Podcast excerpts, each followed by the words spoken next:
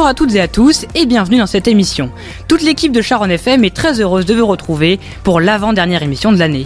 Gary et moi-même, on va vous accompagner pendant toute l'émission. Oui Léo, tout à fait. Et dans cette émission, on va retrouver les actualités du collège, de la culture et des sciences. On commence en sortant du collège, parce qu'Aliénor, Laureline et Sacha ont interviewé des élèves de 6e qui ont eu la chance de découvrir l'Académie française.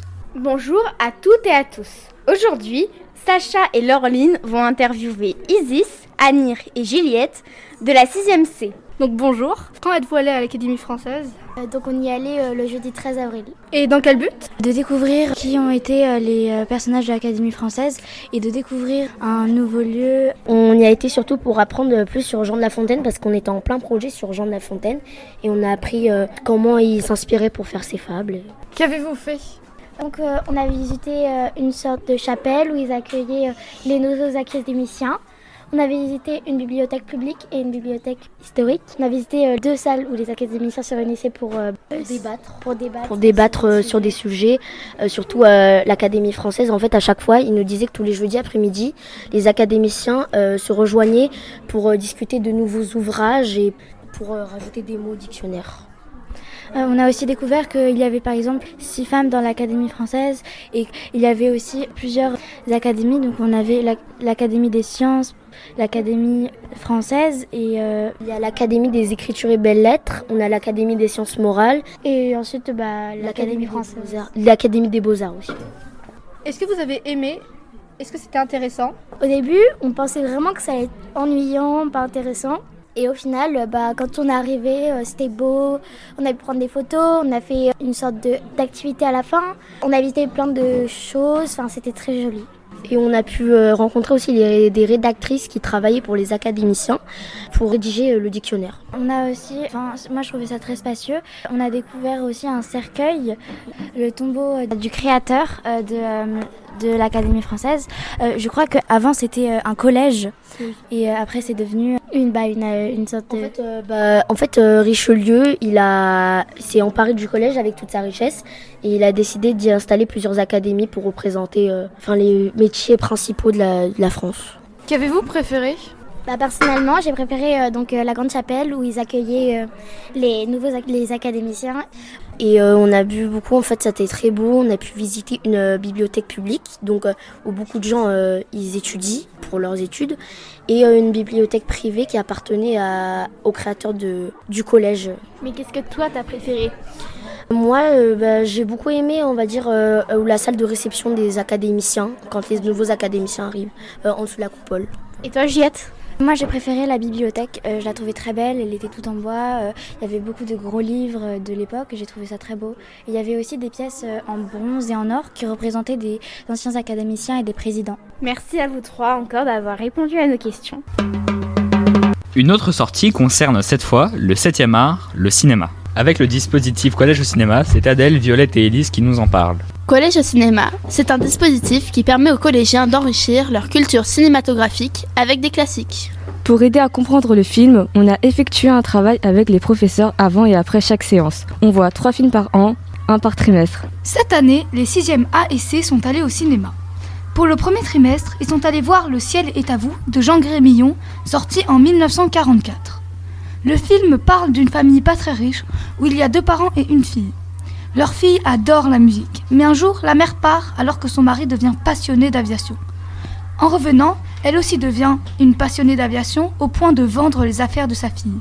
Elle finit par battre un record d'aviation et d'être reconnue par le public. On a interrogé pour vous des sixièmes sur leurs ressentis et voilà ce qu'ils en pensent. Pour les élèves, le film était dur à suivre et à comprendre, mais a suscité beaucoup d'émotions fortes, et les personnages étaient attachants. Dommage, certains élèves n'ont pas apprécié le film. Le deuxième film qu'ils ont vu est Pivelina de Tisakovi et Rainer Frimmel, sorti en 2009. C'est l'histoire d'un couple qui travaille dans un cirque. Un soir, la femme trouve une fillette de deux ans qui s'appelle Asia, abandonnée dans un parc. Elle décide de la garder. Les élèves l'ont trouvé compliqué à suivre car le film était en italien sous-titré français, mais ils avaient beaucoup d'empathie pour la fille, et le film donne matière à réfléchir. Et ils verront au troisième trimestre Nausicaa et la vallée du vent de Miyazaki. Pour les 3e A et C et 4e B et D, nous avons vu Le gamin au vélo, Miracle en Alabama et Jeune Juliette. Vous l'aurez compris, collège au cinéma est très bénéfique pour ceux qui y participent. Alors notre conseil, Allez au cinéma. Passons à un sujet plus difficile. Dans le cadre du travail sur les mémoires et la citoyenneté et suite à la venue de deux témoins des génocides, l'une sur celui de la Shoah et l'autre sur celui du Rwanda, les élèves de 3e B, accompagnés de Madame Arthur et de Madame Goudal, présenteront un spectacle le mardi 6 juin. Plus d'infos sur École Directe et à suivre dans la cinquième émission de Sharon FM. Il est maintenant temps d'ouvrir notre rubrique culture en commençant avec Laureline qui nous présente un roman jeunesse, policier et polar. Bonjour, c'est encore moi dans la rubrique lecture et aujourd'hui je vais vous présenter le livre Angie j'ai lu pour le club lecteur l'année dernière. Angie, c'est le premier roman d'une série. Trois tomes sont sortis pour l'instant. Angie en 2021, Souviens-toi de septembre aussi en 2021 et À l'hôtel du pourquoi pas en 2022. Cette série est écrite par un frère et une sœur, Marie-Aude et Loris Muraille, depuis ce dernier est décédé. Cette trilogie, qui est un roman policier pour adolescents, raconte l'histoire d'Angie Tourniquet qui a 12 ans. J'ai préparé un petit résumé sur l'histoire, évidemment sans spoiler. Dans le premier tome, il s'en passe des choses au Havre, où habite l'héroïne. Entre la disparition d'une certaine Delphine et d'un docker, la cocaïne découverte dans un conteneur, la remontée d'une affaire vieille de 12 ans, l'arrivée du Covid et un capitaine de police en fauteuil roulant à cause de narcotrafiquants. Le capitaine ne peut donc pas sortir de chez lui, mais il aura comme la chance de rencontrer Angie. On ne va pas dire que c'est l'idéal d'enquêter en fauteuil roulant, même avec une fille qui retient tout et qui, je le rappelle, a 12 ans. Ajoutez à tout cela un chien nommé capitaine, et oui, comme le métier d'Augustin, cela peut porter à confusion. Et vous avez le début de l'histoire. Le deuxième tome se base surtout sur l'histoire de la ville pendant la Seconde Guerre mondiale, avec, en prime, une intrigue policière avec les masques, et oui, toujours le Covid, mais sans fauteuil roulant. Il y a aussi un troisième tome. J'ai dévoré les livres, à l'exception du premier tome, car j'ai mis beaucoup de temps à rentrer dedans, mais que j'ai quand même adoré. La seule chose qui m'a un peu dérangé, c'est le nombre de personnages, car ils sont nombreux à avoir un chapitre dédié, et parfois on ne sait pas qui c'est. Sinon, les personnages sont réalistes et attachants. Mais j'ai quand même une préférence pour Angie, Augustin et Alice. Le suspense est présent jusqu'à la fin et l'histoire est super bien menée. Sur ce, j'espère vous avoir donné envie de découvrir cette trilogie. Si vous voulez les lire, les deux premiers tomes sont au CDI. Et maintenant, pour se détendre après la lecture d'un bon livre, quoi de mieux qu'un manga? C'est ce que Sacha, Aliénor et Laureline nous proposent. Bonjour à toutes et à tous. Aujourd'hui, on va vous présenter un manhwa écrit par Ina et illustré par Yuna. Mais c'est quoi un manhwa Un manhwa, c'est un manga coréen en couleur publié dans le sens de lecture européen, c'est-à-dire de la gauche vers la droite. Et c'est quoi l'histoire? Depuis sa naissance, Arestia a été élevée dans un seul but devenir la compagne de l'empereur, l'aimer et l'assister. Mais tout s'effondre lorsqu'une jeune fille venue d'un autre monde apparaît et lui vole sa place. Arestia devient le souffre-douleur de l'empereur et jusqu'à être condamnée à mort le jour de son 17e anniversaire. Elle se retrouve alors 7 ans dans le passé et si le destin lui avait donné une seconde chance? C'est gay, mais sinon ça a l'air trop bien. Je peux les trouver où? Tu peux retrouver les trois premiers tomes en format papier et traduits sur Amazon, à la FNAC et dans les librairies spécialisées. Ils sont difficiles à trouver. Et le tome 4 va bientôt sortir. Et si j'ai pas envie d'attendre? Eh bien, travaille ton anglais car l'œuvre est totalement disponible en ligne gratuitement, mais en anglais, espagnol, japonais, chinois ou coréen. Oh la flemme. Vous en avez pensé quoi? On a trouvé les dessins beaux et l'héroïne est adorable. L'histoire est prenante et rapide à lire. On se retrouve plongé dans un contexte historique réaliste avec un soupçon de fantasy qui nous apprend que rien n'est jamais acquis et que l'amour, l'amitié et la famille sont les plus belles vertus. Merci de nous avoir écoutés et on espère qu'on vous a donné envie de le lire. Au revoir Il a l'air captivant ce manga, non? Oh oui, sûrement. Parlons maintenant de séries. Pour cela, nous retrouvons Milo et Nina. Oui, tout à fait. Aujourd'hui, on vous parle d'une série que vous connaissez sûrement, Stranger Things. C'est une série américaine d'horreur et de science-fiction créée par les frères Duffer, Matt et Ross. Cette série a battu le record d'audience sur Netflix avec 40,7 millions de spectateurs. Cette vague d'audience s'explique car cette série se passe dans les années 80, ce qui procure de la nostalgie chez nos parents. C'est aussi parce que nous pouvons s'identifier aux personnages. On peut les voir grandir et ils sont attachants. Nous allons maintenant euh, vous parler de la saison 5 parce que c'est que euh, attendent euh, les fans ici je pense. hein. Donc pour commencer, elle pourra apparaître sur Netflix horizon 2024-2025. Ça risque de prendre du retard en raison de la grève des scénaristes. Normalement ce sera la dernière saison. Les auteurs de la série ont relevé que la saison 5 reprendra beaucoup d'éléments de la saison 1. Bref, en tout cas, nous espérons que nous vous avons convaincu pour celles et ceux qui ne l'ont pas vue. Cette série est bien évidemment disponible sur Netflix. À bientôt Alors Elise, as-tu une autre série à me proposer? Oh oui, connais-tu Outer Banks? Oh, excusez-moi, je ne connais pas cette série, moi.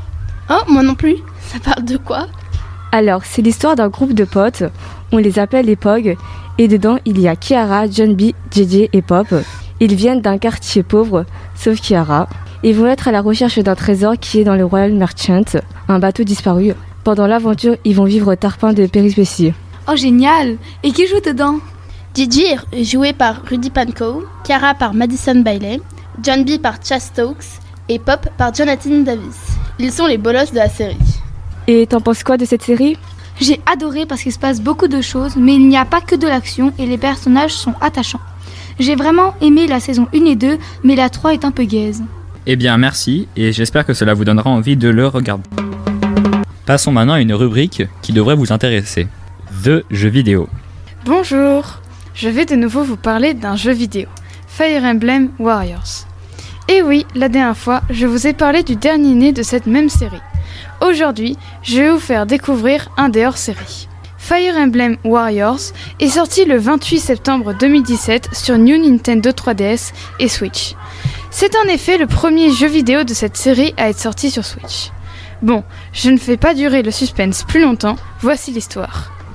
Les jumeaux Rowan et Lyanna, respectivement le prince et la princesse du royaume d'Etolis, vous pourrez choisir d'incarner l'un des deux, sont les enfants de la reine Yelena et de son défunt mari, le roi d'Etolis. Lors d'une belle journée, leur royaume est attaqué par des monstres et les jumeaux sont forcés de fuir avec l'égide ardente, une mystérieuse égide confiée par leur mère qui n'a malheureusement pas pu s'enfuir.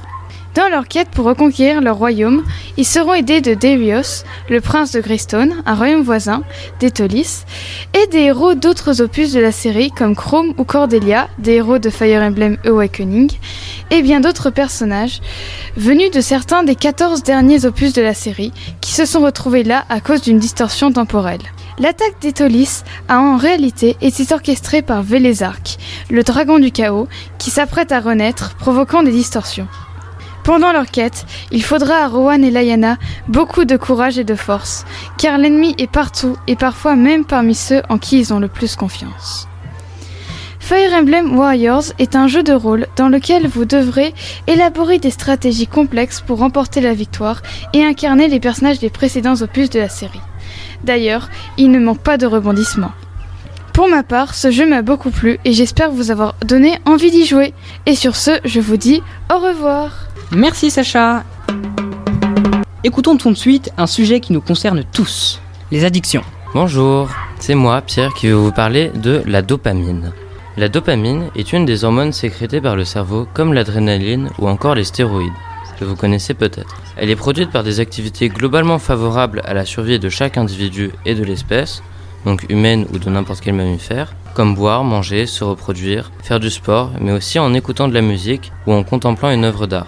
Lors de ces activités, la dopamine produite active le circuit de la récompense qui procure du plaisir. Cette satisfaction motive à renouveler l'expérience et d'une manière générale nous donne de la motivation. Lors d'une activité naturelle qui produit de la dopamine, un mécanisme met fin au circuit de la récompense.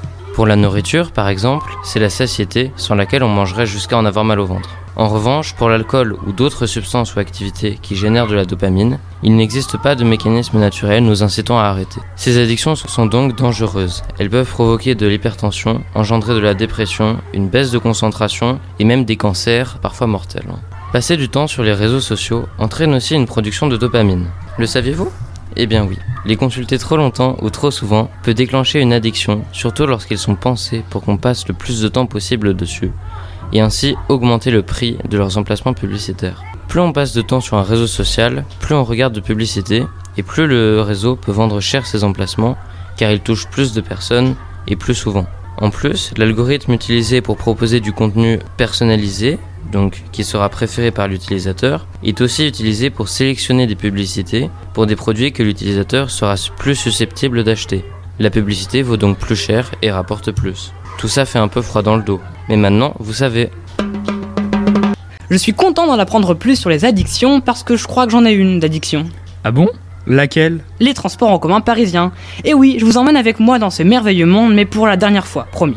Et dans cette ultime rubrique, je vais lire dans le futur du métro parisien en vous présentant le projet du Grand Paris Express.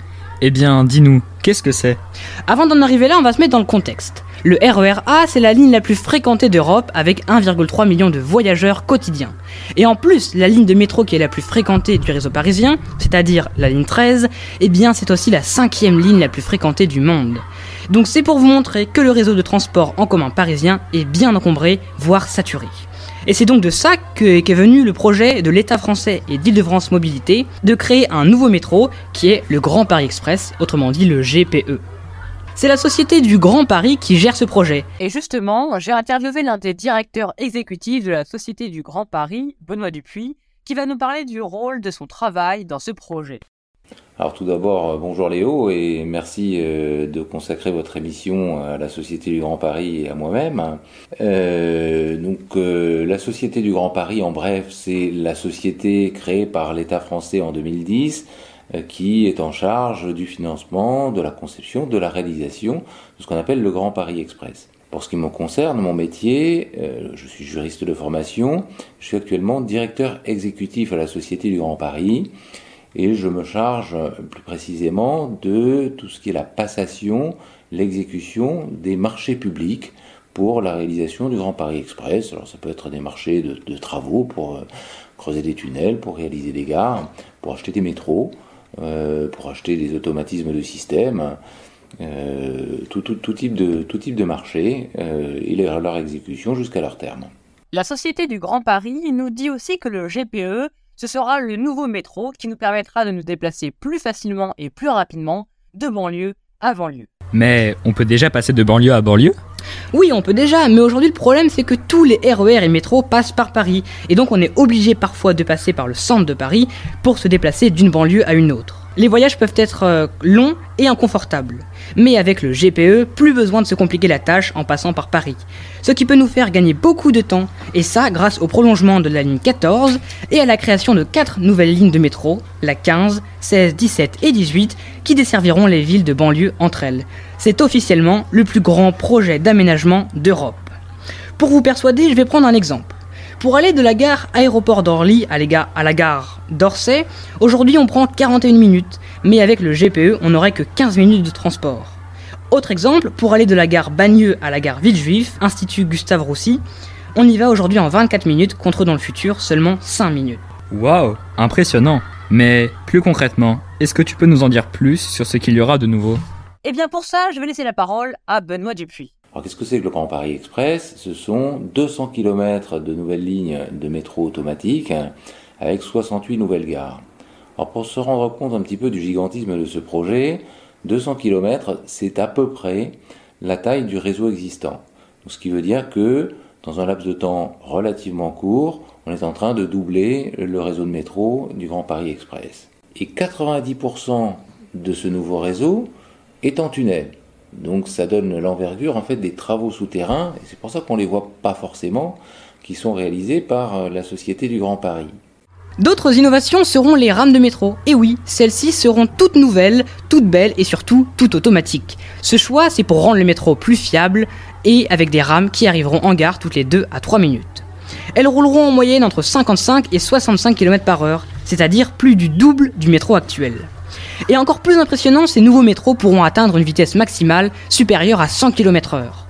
Mais je crois que je tiens une info qui va encore plus vous plaire. Le métro sera connecté, c'est-à-dire que le train aura en permanence une connexion à Internet. Ce sera donc plus facile d'envoyer des messages ou de faire autre chose sur son téléphone, même en souterrain. Et vous allez me dire, c'est bien beau tout ça, mais quand est-ce qu'on y aura accès? Et pour répondre à ça, j'utilise encore mon joker en posant la question aux spécialistes, où en sont les travaux et quand le métro sera-t-il accessible? Excellente question, et effectivement, euh, elle se pose, elle se pose euh, aux futurs usagers, elle se pose à nous. Euh, les travaux avancent et avancent bien, ils avancent à un rythme soutenu. Le calendrier de livraison des lignes est échelonné dans la durée. La première échéance, elle est dès cette année. Dès cette année, non pas pour les usagers, mais pour nous, elle est très importante, ça va être le roulage des premiers trains sur nos premières lignes. Alors après, la première mise en service et donc la première utilisation par les usagers, c'est ça qui est attendu, c'est votre question. Euh, c'est 2024 hein, et l'échéance, c'est évidemment les Jeux Olympiques. Et donc là, ce qui sera mis en service, c'est ce qu'on appelle les extensions de la ligne 14, à la fois vers le sud, vers l'aéroport d'Orly, et vers le nord, vers la gare de Saint-Denis-Pléiel, pour desservir le village olympique. Donc ça, ça va être première livraison, première mise en service. La deuxième, c'est une sorte de grand contournement de Paris qui s'appelle la ligne 15, et donc ça va être la partie sud de cette ligne 15 euh, qui sera mise en service dès la fin d'année 2025.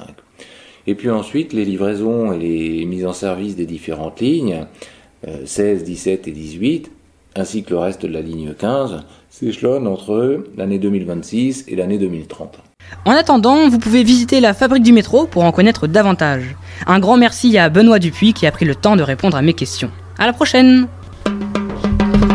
Eh bien, moi aussi Léo, j'ai une passion, la musique. Je vais donc vous parler de l'orientation dans le domaine de la musique. Si vous jouez déjà d'un instrument de musique et que vous souhaitez approfondir votre passion, rejoindre une école de musique peut être une expérience extraordinaire. Cela vous permettra d'apprendre de nouveaux aspects de votre instrument, d'améliorer votre compétence technique et de vous plonger dans l'univers captivant de la musique. Tout d'abord, l'une des principales raisons de rejoindre une école de musique est de recevoir une formation professionnelle. Même si vous jouez déjà d'un instrument, l'apprentissage dans un environnement structuré et encadré par des professeurs expérimentés vous permettra de perfectionner votre technique et d'explorer de nouveaux horizons musicaux. Vous découvrirez des techniques avancées propres à votre instrument, vous apprendrez à interpréter différents styles musicaux et vous développerez votre sensibilité artistique, car oui, chaque artiste a sa sensibilité. Ensuite, rejoindre une école de musique vous donne l'opportunité de participer à des ensembles musicaux. Les écoles de musique proposent souvent des orchestres, des groupes de musique de chambre ou des formations plus informelles où les étudiants peuvent jouer ensemble. Intégrer un ensemble musical vous permettra de développer vos compétences d'écoute, d'interprétation et de collaboration avec d'autres musiciens. Jouer en groupe offre également la possibilité de participer à des concerts et des représentations publiques où vous pourrez montrer vos talents et vivre la magie de la musique en direct. Une autre raison convaincante de rejoindre une école de musique est la possibilité d'apprendre la théorie musicale. La théorie musicale est une clé importante pour comprendre la musique et améliorer votre jeu. En rejoignant une école de musique, vous pourrez étudier les sujets tels que la lecture des notes, les gammes, les accords, le rythme et l'harmonie. La théorie musicale vous aidera à mieux comprendre les partitions et à jouer avec précision et développer votre créativité en tant qu'instrumentiste. Pour finir, rejoindre une école de musique vous permettra de bénéficier des conseils et d'encouragements personnalisés de la part de vos professeurs. Ces derniers ont une expérience considérable dans le domaine de la musique et pour vous guider dans votre parcours musical. Bien sûr, rejoindre une école de musique vous permettra de rencontrer d'autres passionnés de musique qui partagent les mêmes intérêts et aspirations. C'est fini La web radio a été très heureuse de vous informer. On espère vous retrouver dans la dernière émission de l'année. À, bientôt